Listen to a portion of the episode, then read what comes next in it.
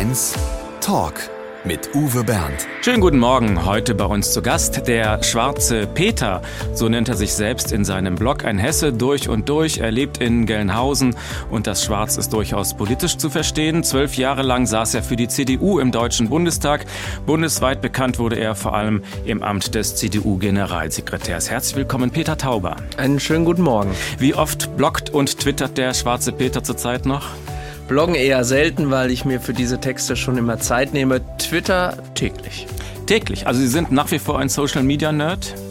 Ja, Nerd weiß ich nicht genau, aber ich nehme natürlich am Geschehen des Lebens teil und manchmal kann ich mir einen Kommentar nicht verkneifen oder manchmal finde ich, dass andere Menschen die Dinge gut einordnen, dann erlaube ich mir das zu teilen. Wie viele Follower haben Sie auf Twitter? 180.000, glaube wow. ich. Respekt. Es gibt ein Leben nach der Politik. Dafür ist Peter Tauber der lebende Beweis, wenn ihm auch seine politische Karriere fast das Leben gekostet hätte. Wie es ihm heute nach einer schweren Krankheit geht, wie er die politische Landschaft mit etwas Distanz bewertet und was er als Major der Reserve über den Zustand der Bundeswehr denkt, das erfahren wir bis 12. HR1 Genau meins. Peter Tauber ist offenbar ein ehrgeiziger Zeitgenosse, geboren 1974 in Frankfurt. Mit 17 tritt er in die Junge Union ein. Mit 19 ist er schon Stadtverordneter in Wächtersbach. 2009 zieht er dann als direkt gewählter Kandidat in den Deutschen Bundestag ein. Und im Jahr 2013 ernannte ihn Angela Merkel zum Generalsekretär der CDU mit 39 Jahren, damals der jüngste, den es je in diesem Amt gab. Das klingt nach einer sehr ausgeklügelten Karriereplanung. War es das? Nein, also ich habe so viele Freunde ähm, auf meinem Weg in der Politik erlebt, die genau das versucht haben, eine politische Karriere zu planen. Und das hängt von so vielen Faktoren ab, die man selber nicht beeinflussen kann, dass vieles Zufall, manches Glück ist und am Ende vielleicht auch ein bisschen Fleiß, das mag sein. Fleiß mit Sicherheit. Sie haben schon als Jugendlicher im eher linken Wächtersbach eine Gruppe der Jungen Union aufgebaut. Sie waren Schülersprecher, haben als Abiturient schon ein Buch über die Geschichte ihrer Schule geschrieben. In einem Alter, wo man eher Partys mag sonst oder flirtet. Also woher kam dieser jugendliche Ehrgeiz? Also die Leidenschaft für die Geschichte, die verdanke ich sicher meiner Mutter. Und dann bin ich auf das altehrwürdige Grimmelshausen-Gymnasium in Gelnhausen gegangen und alle aus meiner Familie, die Abitur gemacht haben, waren auf dieser Schule. Insofern hat mich das natürlich interessiert. Wie war das bei meinem Vater und seinen beiden Brüdern, meiner Mutter und ihrer Schwester und bis hin zu eben meinen beiden Geschwistern und mir. Und dann habe ich gedacht, ich schaue mir das mal an. Wie war das in der Schule während des Krieges, während der beiden Kriege? So lange gibt's äh, die Schule schon.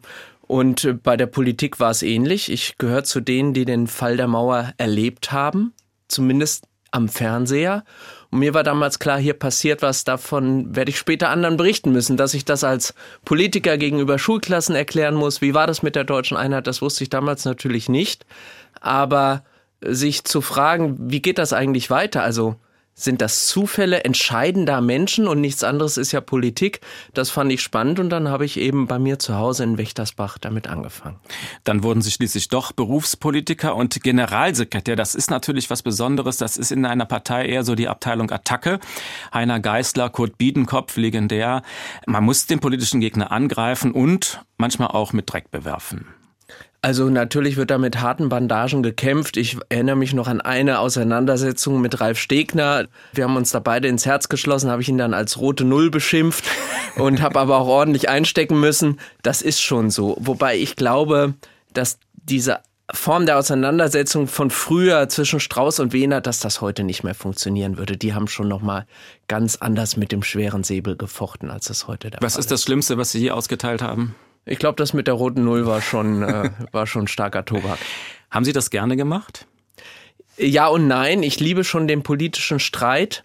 Was ich nicht gemocht habe und was auch nervig war, wenn Sie morgens dann im Foyer vom Adenauerhaus stehen, haben da drei oder vier Fernsehteams, machen für jeden die kurzen Schnitte, 45 Sekunden Einordnen des Geschehens und Sie wissen schon, morgen erinnert sich keiner mehr daran, worüber man sich heute aufgeregt hat. Mhm. Und die Zeit fehlt Ihnen ja für substanzielle Arbeit und Diskussion. Das ist am Ende des Tages nervig. Und sind das dann echte Verletzungen, weil der Stegner beleidigt oder ist es letztlich eigentlich Theater? Man geht danach was trinken und ja, dann ist es auch ist, egal. Das ist schon unterschiedlich. Es gibt schon Dinge, die sind dann wirklich so, dass sie einen persönlich treffen. Wenn es auf der Sachebene bleibt, dann kann man wahnsinnig toll streiten. Und dann ist es auch so, dass man danach sagt, deine Argumente sind zwar Hanebüchen, aber du bist eigentlich ein feiner Kerl. Wie kommt das eigentlich, dass du keine Ahnung hast? Dann findet man so eine Ebene, wo man auch gut miteinander kann. Aber das ist nicht immer so. Wobei Sie in Ihrer Amtszeit ja vor allem auch Widerstand aus der eigenen Partei hatten. Ihr Motto, die CDU muss jünger, weiblicher und bunter werden, die kam so wirklich nicht bei allen Parteifreunden gut an. Das stimmt. Es gibt ja auch diesen schönen Satz, Freund, Feind, Parteifreund. also die ähm, Steigerung. Das gibt's schon auch, äh, wobei ich auch sagen muss, das ist eben eine Frage der Perspektive. Also da war ich auch sicher von Parteifreunden sehr enttäuscht. Aber ich habe eben genauso sehr das Umgekehrte erlebt. Gerade dann noch in der Zeit, wo ich so schwer krank war, habe ich von Menschen Zuwendung, Solidarität erfahren, bei denen ich das ehrlich gesagt nicht erwartet hätte. Aber es gab auch Parteifreunde, die schlimmer sind als Feinde? Also wenn Sie im Krankenhaus sind und auf der Intensivstation liegen und ein Parteifreund fordert öffentlich Ihre Ablösung als Generalsekretär, dann hat das mit dem C wenig zu tun. Peter Tauber in HR1. Peter Tauber hat als CDU-Generalsekretär auch viel Prügel für die Kanzlerin einstecken müssen, vor allem im Jahr 2015 während der sogenannten Flüchtlingskrise. Damals hat ja Angela Merkel diesen legendären Satz geprägt, wir schaffen das. Und Sie mussten dafür den Kopf hinhalten. Haben Sie eigentlich selber dran geglaubt damals? Ich war davon überzeugt, dass das richtig war, diesen Menschen zu helfen. Nicht nur aus diesem humanitären Aspekt heraus, sondern auch, weil ja die Frage im Raum stand, was macht das mit Europa? Zerreißt das Europa? Und ich glaube, dass das ein wichtiger Gedanke damals in der Bundesregierung war. Wir müssen auch darauf achten, dass wir dieses Europa zusammenhalten. Und wenn die anderen gerade nicht bereit sind, so viel Verantwortung und Last zu schultern, müssen wir Deutschen das diesmal tun. Womit ich durchaus auch ein bisschen hader, ist, dass man diesen, wie ich finde, starken Satz, wir schaffen das, nicht mit mehr Leben gefüllt hat. Das war eine tolle Botschaft. Das war ein bisschen wie Obama, yes we can. Und das ist ja etwas, was man Angela Merkel nicht unbedingt zusprechen würde, diese mhm. Emotion oder mhm. diesen Pathos in der Politik. Und da hätte man mehr draus machen müssen. Weil man aber so sehr mit dieser Krise beschäftigt war, hat man das eben leider denen, die nur meckernd und schimpfend am Wegrand standen, vor allem ganz rechts überlassen, diesen Satz am Ende zu diskreditieren. Und Sie mussten damals sehr viel meckern und sehr viel schimpfen, auch ganz üble Dinge aushalten. Wie hält man das durch? Haben Sie sich einen Panzer zugelegt?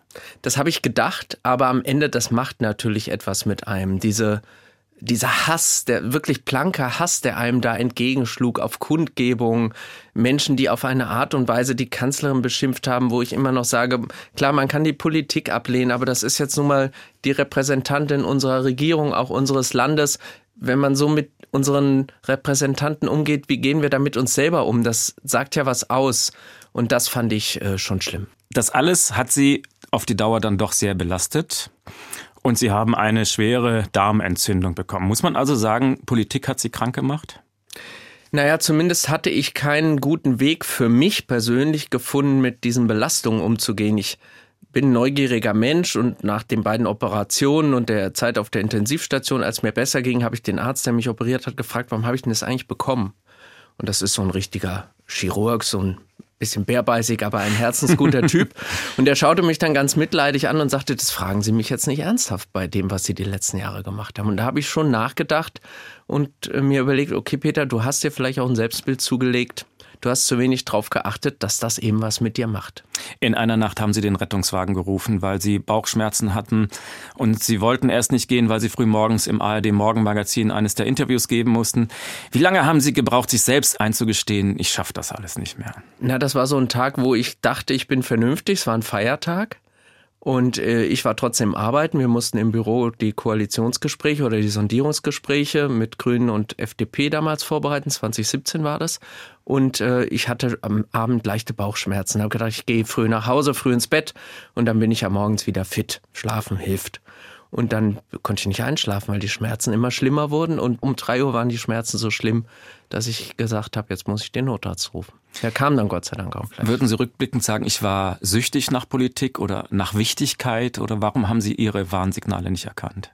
Ich habe die in der Tat nicht gesehen, weil ich mir nicht zugestehen wollte, dass ich auch Schwächen habe und dass es manchmal klug ist, äh, um Hilfe zu bitten. Und das habe ich mir nicht eingestehen wollen. Ich habe mir gedacht, du bist jetzt Anfang Mitte 40, du bist der Generalsekretär, da gibt's nur einen in der CDU, du läufst Marathon im Jahr und du hältst diese ganzen Attacken, den Stress, jeden Tag dieser Terminflut, das waren ja Tage zwischen 14 und 16 Stunden Arbeit.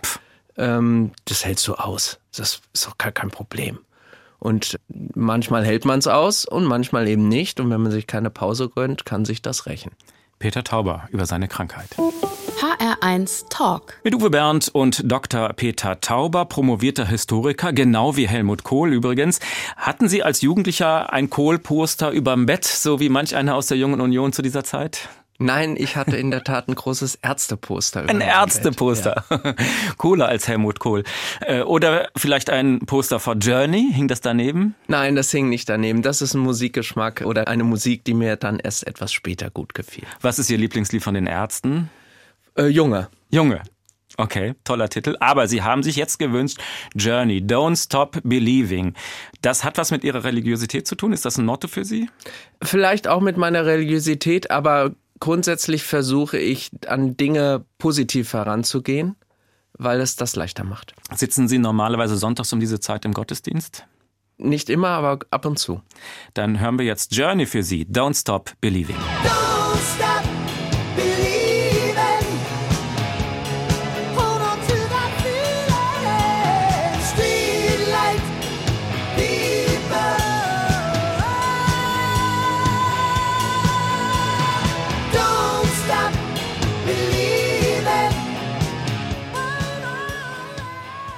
Peter Tauber ist unter die Autoren gegangen. Das erste Buch war naheliegend, die Bilanz seiner politischen Karriere und der Schicksalsschlag der lebensbedrohlichen Krankheit. Das verkauft sich immer gut, aber das kann man halt nur einmal erzählen. Das zweite Buch heißt Mutmacher, was uns endlich wieder nach vorne schauen lässt. Darin porträtieren Sie zwölf Personen, die eine schwere Krankheit hatten oder einen anderen Schicksalsschlag überwunden haben. Wie sind Sie auf diese Idee gekommen? Ja, nach dem ersten Buch, Du musst kein Held sein, in dem ich ja in der Tat in der Rückschau erzähle, was mir bis heute widerfahren ist. Am Ende doch noch natürlich versöhnlich ende, weil ich ja Gott sei Dank noch lebe und neue tolle Dinge tun kann. Habe ich aber gedacht, naja, das ist schön und gut und zurückschauen ist für einen Historiker immer spannend, aber eigentlich geht es ja darum, dass das Leben nach vorne gelebt wird. Und als Politiker gibt es ja ganz viele Dinge, Privilegien, die man hat, wenn man so exponiert ist. Es ist nicht immer schlecht, also im Gegenteil, ich habe da vieles Tolles erlebt. Und zu den tollen Dingen gehören Menschen. Man trifft Menschen, die man sonst nicht treffen würde. Und da sind so viele inspirierende, auch erschütternde, tragische, aber auch schöne Geschichten dabei, dass ich gedacht habe, die müsste man sichtbar machen. Natürlich habe ich auch Prominente getroffen, aber spannender sind ja eigentlich die, die keiner kennt, mhm. von denen ich sage, wo ich am Abend noch gedacht habe oder am nächsten Tag, meine Güte, wie macht die das oder der? Mhm. Es sind sehr unterschiedliche Persönlichkeiten, zum Beispiel Christoph Lübcke, der Sohn des ermordeten Kasseler Regierungspräsidenten Walter Lübcke. Was verbindet sie? Wir kennen uns schon sehr lange. Wir kennen uns aus der Jungen Union. Ich war mit seinem Vater gut befreundet. Der Walter hatte am selben Tag wie ich Geburtstag und wir haben uns dann immer angerufen und die wären, je nachdem wer zuerst anrief, hat den anderen beschimpft, dass man den Geburtstag vergessen hätte. Das war immer schön. Also das, das war ja wirklich ein herzensguter Kerl, der Walter. Und mit Christoph war ich eben über die Junge Union verbunden. Und als das äh, damals mit seinem Vater passierte, als der ermordet wurde, haben wir eben wieder Kontakt gehabt. Ich habe mich da noch öffentlich da eingelassen und Christoph ist eben auch deswegen so beeindruckend, weil er eben jetzt immer wieder sagt, er will sich weiter für Demokratie engagieren. Er macht ja auch ehrenamtlich Politik in seiner Heimatstadt. Und äh, das finde ich ist angesichts eines solchen Schicksals wirklich mutmachend. Worin könnte Christoph Lübcke ein Vorbild sein für uns? Mit so einem Schicksal umzugehen, ich glaube, das können wir uns alle nicht vorstellen. Mhm. Aber ein, egal was passiert, positives Verhältnis zu unserer Demokratie, zur Freiheit, zur Toleranz sich zu bewahren, das finde ich ist sehr bemerkenswert. Und ihrer eigenen Schwester widmen sie auch ein Kapitel, die leidet unter multipler Sklerose. Wie passen denn so sehr unterschiedliche Schicksale zusammen? Naja, also bei Christoph ist es ja beides. Er trägt sozusagen das eigene Schicksal und engagiert sich noch für andere. Bei meiner Schwester ist es so, die hat mit ihrer Krankheit jeden Tag so viel zu tun. Die hat gar nicht die Kraft, sich für andere noch einzusetzen. Aber auch sein eigenes Leben anzunehmen, damit umzugehen, dem etwas Positives abzugewinnen, das ist, finde ich, sehr bemerkenswert. Und bei meiner Schwester war es in der Tat so, die wäre nicht ins Buch gekommen, wenn nicht eine Freundin gesagt hätte, warum ist denn deine Schwester nicht auf der Liste? Das ist doch so toll, was die macht. Da ist man so ein bisschen vielleicht blind als Bruder, weil man sagt, okay, man sieht das ja jeden Tag. Und daneben gibt es eben noch andere im Buch, denen ist Gott sei Dank nicht so ein Schicksalsschlag widerfahren, aber die sagen eben, ich habe so viel Energie oder so viel Tolles erlebt, ich will teilen, ich will anderen etwas geben von dem, was ich habe. Und das sind ja eben sehr unterschiedliche Ausgangspunkte, aus denen heraus man Mut spendet oder schenkt. Hier ist der HR1 Talk und wir möchten gerne mehr erfahren über Peter Tauber. Dabei kann uns jetzt jemand weiterhelfen, der sich schon ganz, ganz lange kennt. Schönen guten Morgen, Herr Überraschungsgast. Ja, schönen guten Morgen. Aus Wächtersbach. Aus Wächtersbach. Das ist Hansi Döhn. Ja, woher weißt du das? An der Stimme erkannt. Wenn ich recht informiert bin, Herr Döhn, dann sind Sie eigentlich ein altgedienter Sozialdemokrat. Ja, ganz Haben Sie damals die Chance verpasst, den Peter in seiner Jugend zur SPD zu holen oder wäre das zwecklos gewesen? Das war zwecklos. Der war eingestimmt auf CDU und das wollte ich ihm auch gar nicht ausreden. Herr Tauber, wie waren Ihre Diskussionen mit Herrn Döhn? Ja, der Hansi ist ja ein Schulfreund meines Vaters und ich äh, versuche die Familientradition fortzusetzen. Der Georg, der Schorsch, sein Sohn, ist einer meiner besten Freunde und ein ganz feiner Kerl. Wir haben dann nicht so viel über Politik geredet. Wir haben ja dem Radsport gemeinsam gefrönt und einen Radsportverein, die Radsportfreunde Rückenwind 05 gegründet. Und den Hansi kenne ich in der Tat auch ewig und ich glaube, er mich auch ganz gut, wie man gerade merkt. Ja, und zwar war, haben wir uns getroffen am Weiherhof. Das war so alles dem Verfall preisgegebenen Bauernhof. Ein schöner Abenteuerspielplatz für die jungen Leute, die Schwester, Genau, den genau. Peter und seinen kleineren Bruder. Und da war das ganz prima.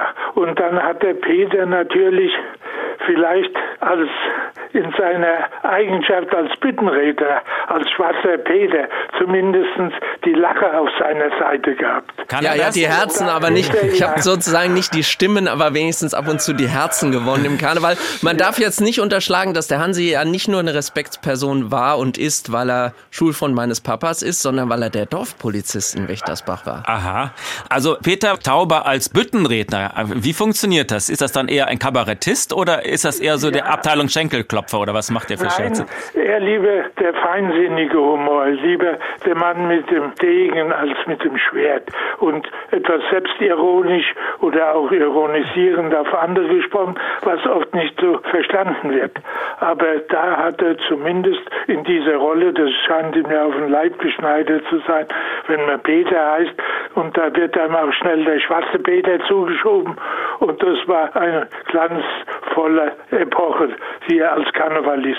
Kurz nach dem Abitur hat dann Peter Tauber im sozialdemokratischen Wächtersbach als Bürgermeister kandidiert, Kandidiert, und ja. ist krachend gescheitert. Na, na, na. Oder? Also ich glaube, seitdem hat die CDU nicht mehr so ein Ergebnis geholt in Wächtersbach wie Ja. ich damals. Mit 36,9 Prozent waren es, glaube ich. Ja, ja, ja. Also war Aber ich habe, wenn ich das noch sagen darf, der Bürgermeister der Rainer Kretschmer ist ja leider äh, inzwischen verstorben. Wir haben uns nichts geschenkt, aber vielleicht hatten wir gerade deswegen danach ein wirklich gutes Verhältnis. ja. Was sagt das über Peter Tauber aus, dass er als quasi Abiturient gleich zum Bürgermeister Ja, kandidiert? das war vielleicht doch noch ein bisschen zu früh und in Wächtersbach war noch keine Umbruchstimmung da. Wie jetzt bei der letzten Wahl hat die SPD ja ganz knapp ihre absolute Mehrheit verloren. Die bestand ja seit 50 Jahren und da war das schwer dagegen anzukämpfen. Ja. Wenn man noch so jung ist und wenig Lebenserfahrung hat, da wird einem das große Wort vielleicht noch nicht so abgenommen. Hansi Döhn, der ehemalige Dorfpolizist aus Wächtersbach und Freund der Familie Tauber. Herzlichen Dank, dass Sie sich eingeschaltet haben. Ja, gern geschehen. Der HR1 Talk mit Peter Tauber.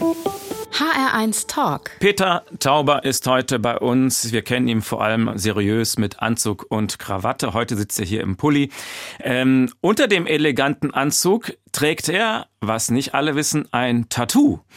Ist das in der CDU erlaubt? Ich habe nicht gefragt vorher. Hätte Mutti Nein gesagt. Nee, ich glaube sogar, dass sich viele da in ihr täuschen, dass sie da viel äh, offener und weiß gar nicht, ob sie das überhaupt interessiert hätte, muss ich jetzt ehrlich gesagt Vielleicht sagen. hat sie selber eins und wir wissen es nicht. Ja, wir wissen es nicht. Ja. Gute Was Frage. ist das für ein Tattoo? Ich habe mir, das war aber in der Tat nach der schweren Erkrankung, auf meinem rechten Unterarm die Geodaten der Marienkirche in Gelnhausen tätowieren lassen. Also es sind Zahlen oder was? Das sind Zahlen, genau. Ich, das ist gar nicht so leicht, weil wenn man dann äh, am Ende Jetzt des Tages auf, okay. ja, also wenn man sich da am Ende vertippt und zwei Zahlen nicht stimmen, dann ist man auf einmal am Nordatlantik. Das ist dann nicht so gut. Aber deswegen habe ich Okay. das äh, etwas prüfen lassen und die Idee dahinter war eben, ich bin ein heimatverbundener Mensch. Ich lebe unheimlich gerne im Kinzigtal in Gelnhausen und ich bin ein gläubiger Mensch und so habe ich eben den lieben Gott und meine Heimat immer bei mir. wenn jemand ihren Arm findet, findet er die Kirche. Im Zweifel ja. Den müsst ihr mir aber abnehmen, den Arm und den behalte ich wieder. Ich bin gespannt, was wir gleich noch an unerwarteten Dingen ans Licht kriegen, denn gleich füllt Peter Tauber den HR1 Fragebogen aus. Peter Tauber ist ein Kommunikationsprofi im politischen Geschäft. Musste er seine Botschaften schließlich kurz und bündig in die Kameras sprechen können. Das hilft bestimmt auch beim HR1 Fragebogen. Mein schönstes Privileg als ehemaliger Spitzenpolitiker ist So viele Menschen äh, zu treffen und zu kennen. mein Lieblingsessen. Fleischwurst, Kinder sind für mich toll, inspirierend. Wenn man ein Kind sieht, erwischt man Gott auf frischer Tat, hat Luther, glaube ich, mal gesagt. Am meisten auf die Palme bringt mich. Ungerechtigkeit. Glück bedeutet für mich Oh je, da gibt es so viele Dinge, die Glück spenden. Ein anderer Mensch, in der Natur sein, Ruhe, gute Musik, Das Schwierige an der Demokratie ist, dass sie keine Wellnessveranstaltung ist, sondern anstrengend. zuletzt geklaut habe ich. Eine gute Idee. Im Buch oder wo? Äh, Nee, nicht in dem Buch, aber es ist eben so, wenn man tolle Sachen sieht und auch, auch von Menschen, die was sagen, wo man denkt, das könnte ich nochmal verstärken, weil vielleicht mal eine Reichweite höher ist, dann äh, lasse ich so. mich da gerne inspirieren. Bei Twitter. Mal bei und so. Twitter Ah, oder so. so. verstehe, Ja. ja. Bereut habe ich. Dass ich so lange gebraucht habe, mich auch mal kritisch zu reflektieren. Ich würde gerne mal einen Abend verbringen mit. Boah, gar nicht so leicht. Gibt so viele Menschen, die man gerne wiedersehen würde oder gerne mal kennenlernen möchte. Ich glaube in der Tat, den Sänger von den Sportfreunden Stiller würde ich gerne mal kennenlernen. Ah, die kommen nämlich gleich. Ich habe Angst vor.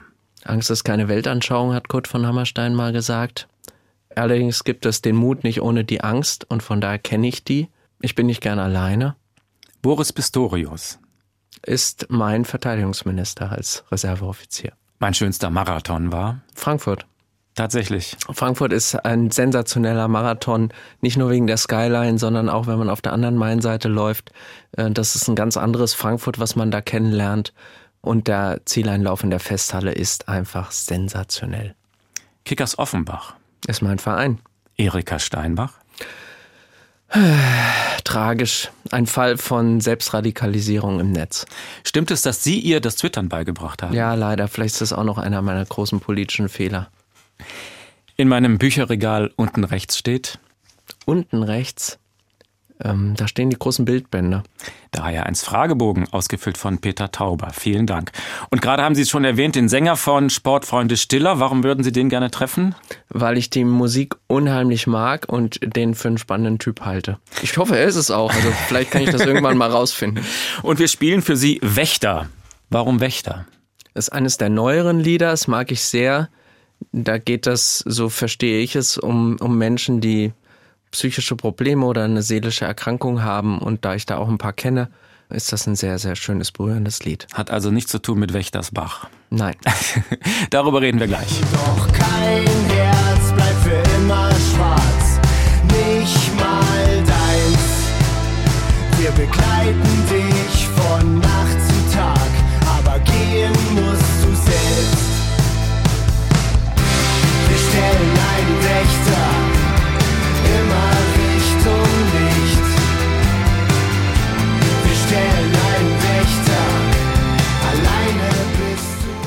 In Berlin hat Peter Tauber Vollgas gegeben und er hat einen hohen Preis dafür gezahlt.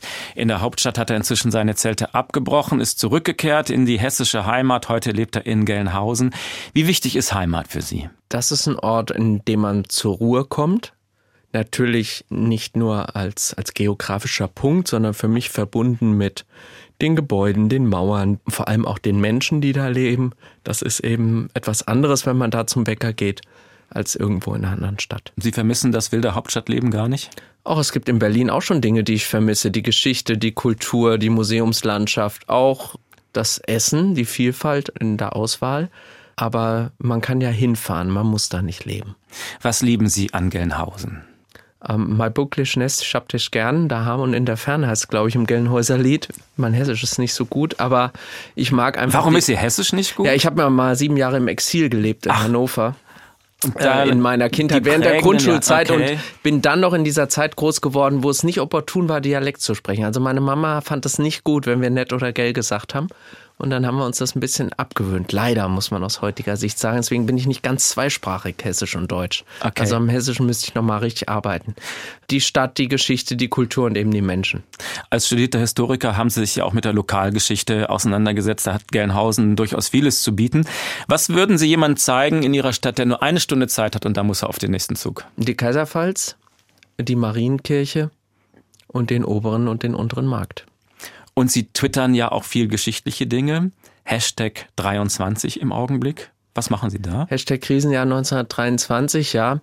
Wir äh, denken ja oft in historischen Daten und Jubiläen und das Jahr 1923 war ein echtes Krisenjahr für die Weimarer Republik mit der Hyperinflation, also auch ein Thema, was wir heute kennen, Inflation mit ähm, riesigen wirtschaftlichen Problemen, auch Stichwort Energieversorgung, war damals schon ein großes Thema und eben dann auch äh, mit bürgerkriegsähnlichen Zuständen, kommunistischen Aufständen, dem Hitlerputsch im November.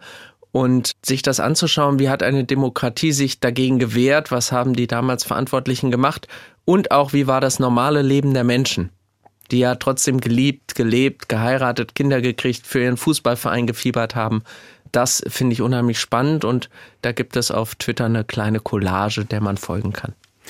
Was machen Sie in Gelnhausen, wenn Sie einfach frei haben, wenn Sie runterkommen wollen von den stressigen Zeiten? Dann gehe ich laufen oder gerne auch mal ins Café, was essen und äh, genieße einfach das Zuhause-Sein, treffe mich mit Freunden oder meiner Familie. HR1 Talk. Mit Uwe Bernd und Peter Tauber. Er hat sich inzwischen selbstständig gemacht mit einer Agentur für Kommunikationsberatung. Keine Frage. Wer so eng mit Angela Merkel zusammengearbeitet hat, der muss was davon verstehen. War das eigentlich eine schwierige Chefin? Nein, es war eine ganz tolle Chefin, anspruchsvoll sicherlich, aber gerade in der Zeit, wo ich krank war, wo man ja dann auch sich Sorgen macht, wie geht es mit der Karriere weiter, hat sie diese Sorge mir vollständig genommen, das, da war sie ganz toll. Und sie hat sie tatsächlich auch mal im Krankenhaus besucht, während sie in Koalitionsverhandlungen steckte eigentlich. Sie hatte dann gefragt, ob man mich besuchen kann. Auf der äh, Intensivstation lag ich da, glaube ich, noch. Und äh, das war dann natürlich möglich. Und das war auch ein ganz toller Besuch. Also erstmal hat sie wirklich, wir haben gar nicht über Politik geredet, sondern nur, wie es mir geht. Und dann geht das natürlich los, wenn eine Kanzlerin kommt oder die Kanzlerin kommt, dann stehen alle Spalier. Man glaubt gar nicht, wie viele Menschen der Leitung eines Krankenhauses angehören. Die waren da alle und haben den Pflegern im Weg herumgestanden. Und die hat sie dann aber sehr charmant, aber doch sehr bestimmt äh, zurückgeschickt äh, an die Arbeit und hat dann nur mit mir und dem Arzt und dann nur mit mir geredet und hatte die ganze Zeit so eine Packung Schokolade unterm Arm. Und da habe ich mir gedacht, ach, wie nett. Ich esse ja so gern Süßes. Jetzt hat sie mir auch noch Schoko mitgebracht. Und am Ende sagte sie dann so, jetzt muss ich aber los, ich muss noch mal raus. Die Schokolade ist nicht für dich, die ist für die Pfleger. Und das war dann, ja, ja, das war dann ganz toll. Und dann kam sie raus und da standen andere Angehörige von jemandem, der da auch lag. Und die haben natürlich gedacht, was ist denn jetzt hier los? Versteckte Kamera, da kommt Angela Merkel aus einem Krankenzimmer raus. Und äh, die Pflegekräfte, die haben da, damit nicht gerechnet und haben sich auch, glaube ich, sehr gefreut. Haben Sie heute noch Kontakt? Zu den Pflegekräften oder zu Angela Merkel? Zu Angela Merkel natürlich. Zu beiden teilweise. Also Tatsächlich? ich bin auch mit, mit Menschen, die mich da wirklich äh, toll begleitet haben. Eine Schwester und vor allem der Arzt, mit denen habe ich immer noch Kontakt. Das ist auch freundschaftlich inzwischen und äh, zur Kanzlerin ab und an auch. Wie komme ich jetzt von Frau Merkel zu Cher? Tja. Das, versuchen wir gar nicht. Die Cher Wir können der noch mal über, die, über das Singen auf der Weihnachtsfeier der Fraktion reden. Da hat Angela Merkel immer fleißig angestimmt. Ist nicht wahr. Doch, natürlich. Sie kann singen? Ich glaube schon. Gut, als evangelische Also wenn Christin, da- ja, also Pfarrerstochter. Also ich und kann so, verraten, besser als Volker Kauder. Okay. Dann hören wir jetzt Cher. Für Sie Walking in Memphis. Warum dieser Titel? Ja, das ist ja eine Anspielung auf Elvis und Elvis spielt in der Familie Tauber eine wichtige Rolle. Meine Mutter und meine Schwester sind glühende Elvis-Fans. Ich mag die Musik auch sehr und äh, deswegen das Lied. Wir spielen Cher für Peter Tauber. When I was walking